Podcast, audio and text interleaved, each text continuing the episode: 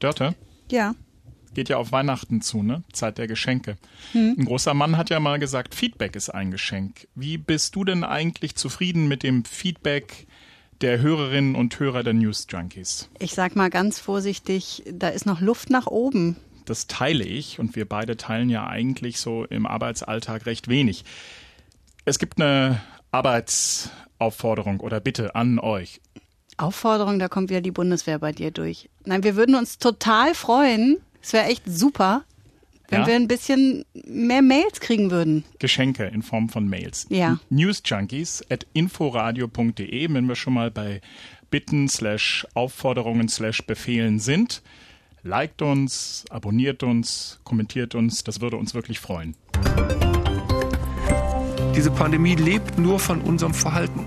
Dieses Virus springt nur über, wenn wir ihm die Chance geben. Ich finde, man muss nicht immer alles kommentieren, oder? Nee, können wir einfach so stehen lassen, was Lothar Wieler da gesagt hat. Heute ist der 3. Dezember, ein Donnerstag und hier sind die News Junkies. Wir kümmern uns heute um die sogenannte Querdenken-Gruppe, vor allem um die Organisatoren. Die haben nämlich offenbar engere Kontakte zu Reichsbürgern als bisher bekannt. Das ist eine Recherche von unseren RBB-Kollegen. Das dröseln wir gleich auf und wir gucken mal nach Sachsen. Ja, was ist denn da los? Da schießen die Corona-Zahlen in die Höhe schneller als überall sonst. Ja, dabei schien es ja eigentlich immer so, als seien die kaum betroffen. Und dann gibt es noch einen anderen interessanten Fakt. In Sachsen ist nämlich die Zahl der Corona-Leugner auch besonders groß. Über diesen Zusammenhang gleich also mehr. News Junkies. Was du heute wissen musst. Ein Info-Radio-Podcast. Ich warne schon mal vor, wie das so ist bei manchen Recherchen. Das wird dann manchmal ganz schön kleinteilig, beziehungsweise man taucht weit ein in die Verästelungen, die da an so einer Geschichte dranhängen. Naja, es geht ja auch um was. Das ist ein schwerwiegender Vorwurf dass nämlich die Organisatoren der Querdenken-Demos, dass die sich mit Reichsbürgern zusammentun. Da sagen die Querdenker, ist doch totaler Quatsch. Also muss man ihnen konkrete Verbindungen nachweisen und genau das haben die Kollegen von RBB24 Recherche getan. Die können belegen, dass es ein Treffen gegeben hat zwischen Querdenkern und Reichsbürgern und zwar in Saalfeld in Thüringen im November. Hm. Warum das so eine Geschichte ist, Dafür muss man vielleicht nochmal einen Schritt zurück machen und erklären, wer die Reichsbürger eigentlich sind, damit man es eben besser einordnen kann. Die Reichsbürger, das ist eine ziemlich bunte Truppe. Heterogen nennt das der Verfassungsschutz. Was die aber verbindet, ist, dass sie die Bundesrepublik Deutschland nicht anerkennen und damit auch das Rechtssystem ablehnen, weil ihrer Meinung nach nämlich das Deutsche Reich noch immer besteht und die Verträge mit den Alliierten nichtig sind und eben auch alles, was dann danach kommt. Also auch das Grundgesetz erkennen sie dementsprechend nicht an. Antisemitismus spielt dann auch noch eine Rolle und ein Teil ist auch einfach nur ja, stramm rechtsextrem. Eine zentrale Figur in diesem Universum ist Peter Fitzek. Der hat in Wittenberg einen eigenen Staat ausgerufen, das Königreich Deutschland, und lässt sich von seinen Anhängern seine königliche Hoheit Peter I. nennen.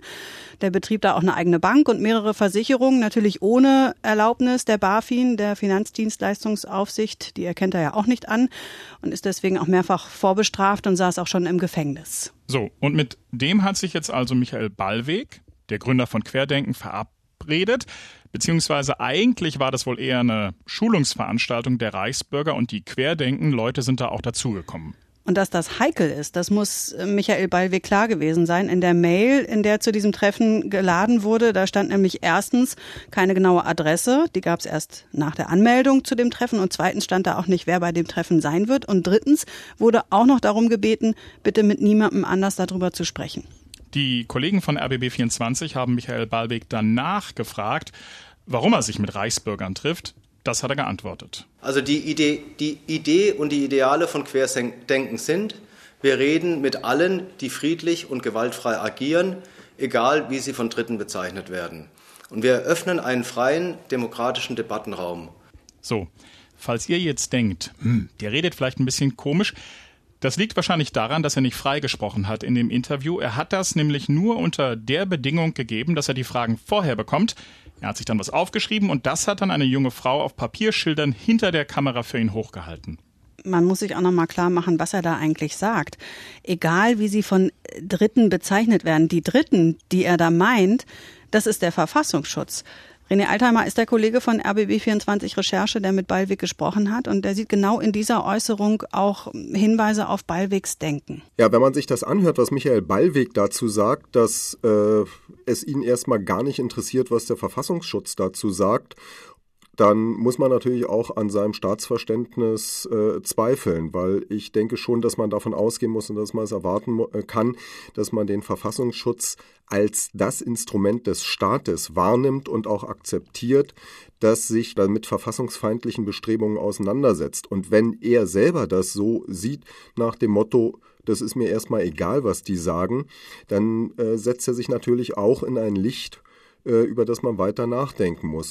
Und mit eben dem Verfassungsschutz haben die Kollegen auch gesprochen, in diesem Fall mit dem Chef des Thüringer Verfassungsschutzes. Saalfeld ist in Thüringen. Lothar Kramer heißt er. Für ihn war das gar nicht so eine große Überraschung, dass da solche Verbindungen geknüpft werden. Sie hätten Erkenntnisse darüber, dass zunächst als Trittbrettfahrer und in der Zwischenzeit auch immer mehr Regie führend eben Rechtsextremisten, Reichsbürger, Impfgegner, äh, Verschwörungsfantasten äh, hier das Regiment übernehmen. Äh, und wir erleben in der Zwischenzeit auch, dass Querdenken-Organisatoren selber Reichsbürgersprech benutzen. Und insofern ist es jetzt keine völlige Überraschung, dass wir eben auch bei dem Treffen hier in Saalfeld hier von einem Vernetzungstreffen ausgegangen sind und auch ausgehen. Ein Vernetzungstreffen also. Öffentlich versucht Michael Ballweg da übrigens zumindest im Auftreten Abstand zu halten. Auf der Demo in Frankfurt-Oder am Wochenende, da hat er extra vorher dies hier durchgesagt. Wichtig ist, dass wir sicherstellen, dass die Präsentation der Demonstration so durchgeführt wird, dass Medien und Politiker keine Angriffspunkte finden. Und deshalb bitten wir euch alle, auf diese Symbole zu verzichten. Reichsflaggen, Judensterne, Logenzeichen, Kampfzeichen oder altdeutsche Buchstaben. So, der Zusammenhang ist damit also da, das Vernetzungstreffen erwiesen und vom Verfassungsschutz bestätigt, stellt sich die Frage, wie gefährlich ist das alles? Lothar Kramer, der Verfassungsschützer, hat da eine eindeutige Einschätzung, die mich ehrlich gesagt erschrocken hat. Ja, mich auch.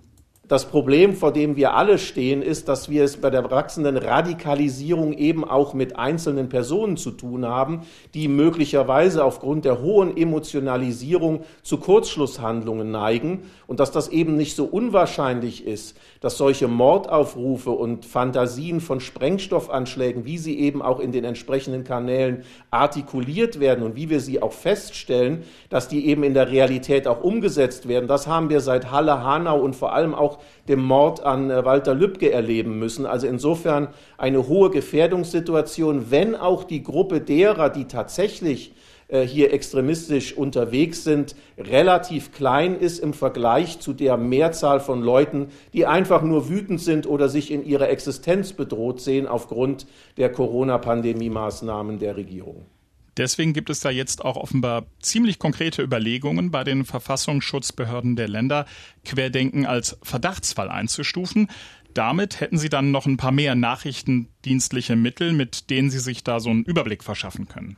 Was man allerdings auch nicht überhören sollte, Lothar Kramer sagt ja deutlich, dass es sich da seiner Beobachtung nach um einen kleinen Teil der Kritiker der Corona-Maßnahmen handelt. Was mich ja die ganze Zeit nicht loslässt, ist dieses Ding, dass sich Querdenken ja immer auf das Grundgesetz beruft, auf die Grundrechte, die ihrer Meinung nach zu Unrecht eingeschränkt werden. Also die Basis der Bundesrepublik. Ja, das ist echt schräg, dass ausgerechnet die dann Reichsbürger in ihren Debattenraum, wie Michael Ballweg das nennt, einladen. Äh, René Altermer hat ihn auch genau danach gefragt, aber nicht so richtig eine Antwort bekommen. Diesen Widerspruch hat er auch nicht aufgelöst. Er redet sich darauf heraus, sie seien eine junge Bewegung und sie seien offen für alle Ideen und äh, für alle Überlegungen und würden sich mit allem auseinandersetzen. Und in Saalfeld sei, sei es im Kern nur darum gegangen, wie man Wirtschaft anders äh, organisieren könnte oder das Gesundheitssystem. Also das halte ich mit Verlaub für eine Argumentation, die steht auf sehr, sehr schwachen Füßen. Mittlerweile gibt es da auch Streit drüber innerhalb der Querdenken-Leute. Mal gucken, wo das noch so hingeht in deren Debattenraum. Ja. So, jetzt machen wir eine scharfe Kurve nach Sachsen. Krass, wie da im Moment die Infektionszahlen hochschießen, habe ich heute Morgen gedacht. Ja, und ich habe gesehen, dass Sachsens Ministerpräsident gerade im Internet ordentlich angezählt wird. Der kriegt auf die Mütze. Und zwar gar nicht dafür, dass Sachsen die Corona-Auflagen verschärft hat. In den meisten Landkreisen gelten jetzt deutlich strengere Ausgangsbeschränkungen und zum Beispiel auch ein Alkoholverbot in der Öffentlichkeit. Angezählt wird er für das hier. Ja, wir haben dieses Virus unterschätzt, alle miteinander. Wir erleben seit der 40. Kalenderwoche, das ist ungefähr um den 1. Oktober, überall in Deutschland einen Sprung nach oben. Äh, auch hier bei uns im Freistaat Sachsen. Wir haben gute Zeiten im Sommer. Wir haben das auch genutzt für den Tourismus, äh, für die Gastronomie, für die Hotellerie. Das war aus meiner Sicht auch absolut richtig. Aber jetzt braucht es eine, ein Umdenken. Und Na, das ist mal ein Eingeständnis, oder? Ja. Vielleicht mal ein paar Stimmen aus dem Netz dazu. Nicht wir alle haben das Virus unterschätzt. Sie haben aus Angst um Stimmen von radikalen, egozentrisch unsozialen, Wirrköpfen und Trommelschlägern lange abgewiegelt und verharmlost. Sie haben nicht unterschätzt. Sie haben billigend in Kauf genommen. Nicht wir. Kretschmer hat wochenlang die Meinung von Experten nicht beachtet, hatte zu den Vorfällen in Leipzig keine klaren Worte und hat anfangs sogar das Gespräch mit Querdenkern gesucht. Jetzt zu behaupten, wir hätten das Virus unterschätzt, ist unverantwortlich. Und wie es natürlich im Netz so ist, es ist natürlich. Netz heißt Twitter, oder? Das Netz heißt Twitter. Es wird natürlich nicht nur drauf gedroschen. Ungeachtet der Details im Scheitern, so finde ich es doch eine bemerkenswerte Aussage, dass ein Politiker in der Öffentlichkeit einfach mal eine Fehlleistung eingesteht, anstatt auch noch die größte Scheiße zu einem Triumph umzumünzen. Anachronistisch. Trotzdem wird da jede Menge Wut und Häme ausgekippt über Kretschmer. Bloß warum sind die Zahlen in Sachsen so schlecht? Ich meine, Sachsen verzeichnet gerade bundesweit die höchste Rate an Neuinfektionen und na klar, wir haben uns auch gefragt, welchen Anteil hat Michael Kretschmer da dran? Wie hat der sächsische Ministerpräsident eigentlich in den vergangenen Corona-Monaten agiert? Naja, der ist rückblickend betrachtet Achterbahn gefahren. Also ganz am Anfang, im März, da hat er mit die strengsten Regeln eingeführt. Von der eigenen Haustür durfte man sich beispielsweise nur wenige Kilometer weit entfernen. Dann aber wurde Kretschmer zum großen Lockerungsmeister. Da gab es ja dann noch immer mal wieder Ärger in der Runde der Ministerpräsidentinnen, weil Kretschmer wollte früher raus aus den strengen Regeln als die anderen. Und gleichzeitig hat er eine neue Philosophie im Umgang mit dem Virus propagiert. Und das ist echt interessant, Eigenverantwortung. Die Sachsen, so Kretschmer, sollten selbst entscheiden, wie sie sich in der Pandemie beschränken wollen. So, Jetzt hat Michael Kretschmer also das Steuer wiederum gerissen. Jetzt will er es den Sachsen nicht mehr selbst überlassen zu entscheiden, was in dieser Pandemie richtig ist. Denn das mit der Eigenverantwortung, ah, das hat wohl nicht so richtig geklappt. Ich habe gestern Abend in einem Beitrag den sächsischen CDU-Bundestagsabgeordneten Alexander Kraus gehört und der sagt es auch so. Vielleicht war es auch an der einen oder anderen Stelle Leichtsinnigkeit, dass man lange Zeit kaum Erkrankte hier hatte und dann nicht so auf die Abstände geachtet hat, vielleicht auch nicht so vorsichtig gewesen ist, wie man es sich gewünscht hätte. Und das hat vielleicht auch damit zu tun, dass es einen Anteil in der Bevölkerung gibt, eine Minderheit, die der Ansicht ist, Corona ist alles gar nicht so schlimm und da kann ja eigentlich auch gar nichts passieren. Noch deutlicher wird sein Parteikollege Wanderwitz, und zwar in der Zeitung Die Zeit. Der kommt aus Sachsen und wundert sich darüber, wie sorglos seine Landsleute seien. Der erzählt in der Zeit, dass wenn er vor Ort, also in Sachsen mit Maske unterwegs ist, dass er angeguckt wird, als wäre er von einem anderen Stern. Wanderwitz, der ja auch Ostbeauftragter der Bundesregierung ist, hat sich auch dazu geäußert, dass in den ländlichen Gegenden Sachsens die Inzidenz übrigens viel höher ist äh, als in den Großstädten, also Dresden, Leipzig und Chemnitz. Und dazu sagt er, ich zitiere das mal, die Corona-Zahlen sind dort besonders hoch, wo eine bestimmte Partei auch sehr erfolgreich ist, nämlich die AfD. Im oberen Erzgebirge etwa oder in Ostsachsen haben wir ein Problem mit Corona-Leugnern, die sich an keine Regel halten, die Quarantäne zu früh abbrechen und, und, und. So, nun ist das ja aber erstmal nur die Beobachtung des CDU-Politikers Wanderwitz, aber es gibt auch Studien, die ganz erhellend sind. Eine repräsentative Umfrage, die die Deutsche Bank in Auftrag gegeben hat, hat ergeben, dass in Sachsen die meisten Corona-Leugner leben. 14 Prozent, doppelt so viele wie in Bayern. Als Leugner wurde übrigens gezählt, der diesem Satz hier zustimmt. Ich zitiere, eine Krise gibt es doch aktuell nicht. Da wird viel dramatisiert und das dauernde Sprechen über diese Krise ist überzogen. Einschränkend muss man allerdings sagen, dass die Befragung für diese Studie bis zum September durchgeführt wurde. Ne? Und das war ja hm. eine Zeit, wo die Zahlen in Sachsen noch unten waren. So, da haben wir jetzt also die, die das Virus nicht ernst nehmen und als nicht gefährlich erachten. Und dann sind da ja aber auch noch die, die es nicht nur nicht ernst nehmen, sondern die auch noch glauben, dass verschiedenste geheime Organisationen bei Corona am Werk sind, die aus dem Hintergrund das Geschehen lenken würden. Ich sage nur Weltregierung, Pharmalobby oder jüdische Milliardäre. Und in dem Zusammenhang habe ich mich dann an ein Interview mit Oliver Decker erinnert. Mit dem habe ich in der vergangenen Woche gesprochen und zwar über seine Autoritarismusstudie von der Uni Leipzig. Und die zeigt, dass die Pandemie den Hang zu Verschwörungsmythen in der Bevölkerung beeinflusst hat. Ost und West driften dabei, das ist eins der Ergebnisse, immer weiter auseinander. 51 Prozent der Ostdeutschen attestieren die Forscher eine Verschwörungsmentalität. Im Westen sind es 35 Prozent.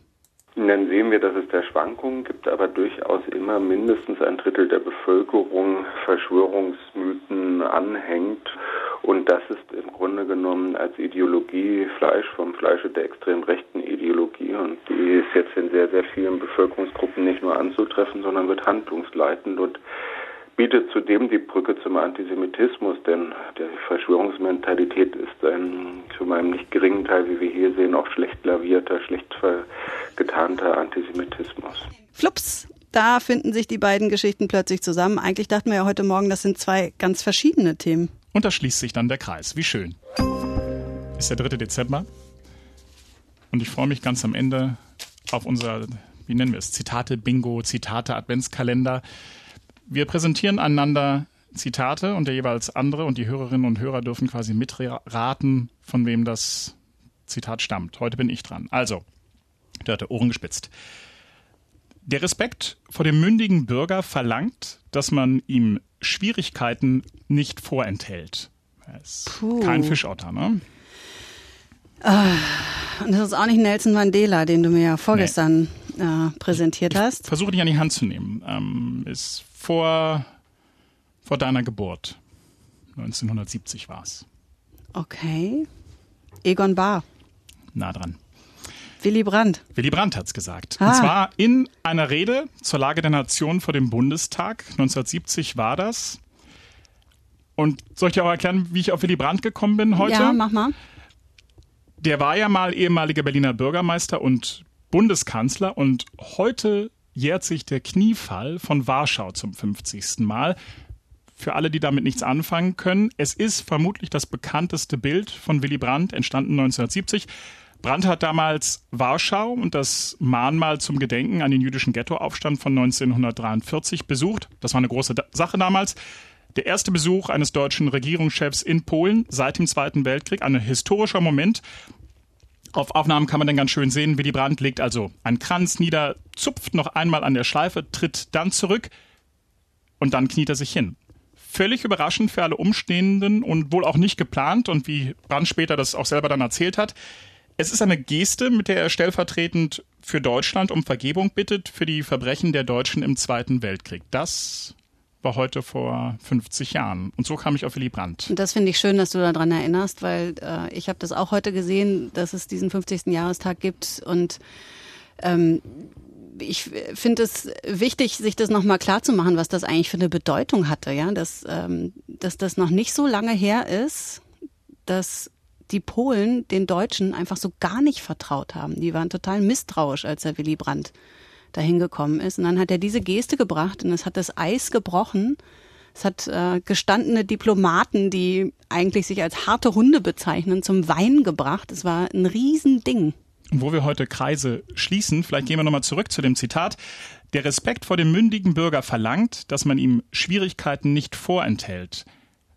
Und da muss ich ja auch ein bisschen an die derzeitige Corona-Pandemie denken die Interviews, die ich zum Beispiel mit dem regierenden Bürgermeister Michael Müller geführt habe im Frühjahr, als wir alle noch ganz unsicher waren und nicht so genau wussten, wie, wo läuft das eigentlich alles hin, da fand ich ehrlich gesagt ziemlich beeindruckend, mit welcher Transparenz er dann auch klar gemacht hat, ähm, wir äh, wackeln auch. Wir wissen auch nicht so genau. Wir probieren jetzt mal dies und wir probieren mal jenes und wir hoffen, dass das die Maßnahmen sind, die helfen. Aber so ganz genau wissen wir es auch nicht. Und das war für mich zumindest das erste Mal, dass ich Politiker gehört habe, die so transparent mit Nichtwissen umgehen.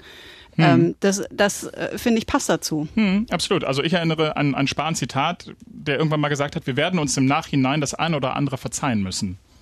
Ja. So geht's mir mit dir jeden Tag. Ähm, ich freue mich ah, auf morgen. Ohne den Beisatz wäre es so ein schönes Ende gewesen. Komm, lass uns Schluss machen. Ja, du weißt, ich kann nicht anders. Bis morgen. Bis Tschüss. morgen. Tschüss. News Junkies. Was du heute wissen musst. Ein Podcast von Inforadio. Wir lieben das Warum.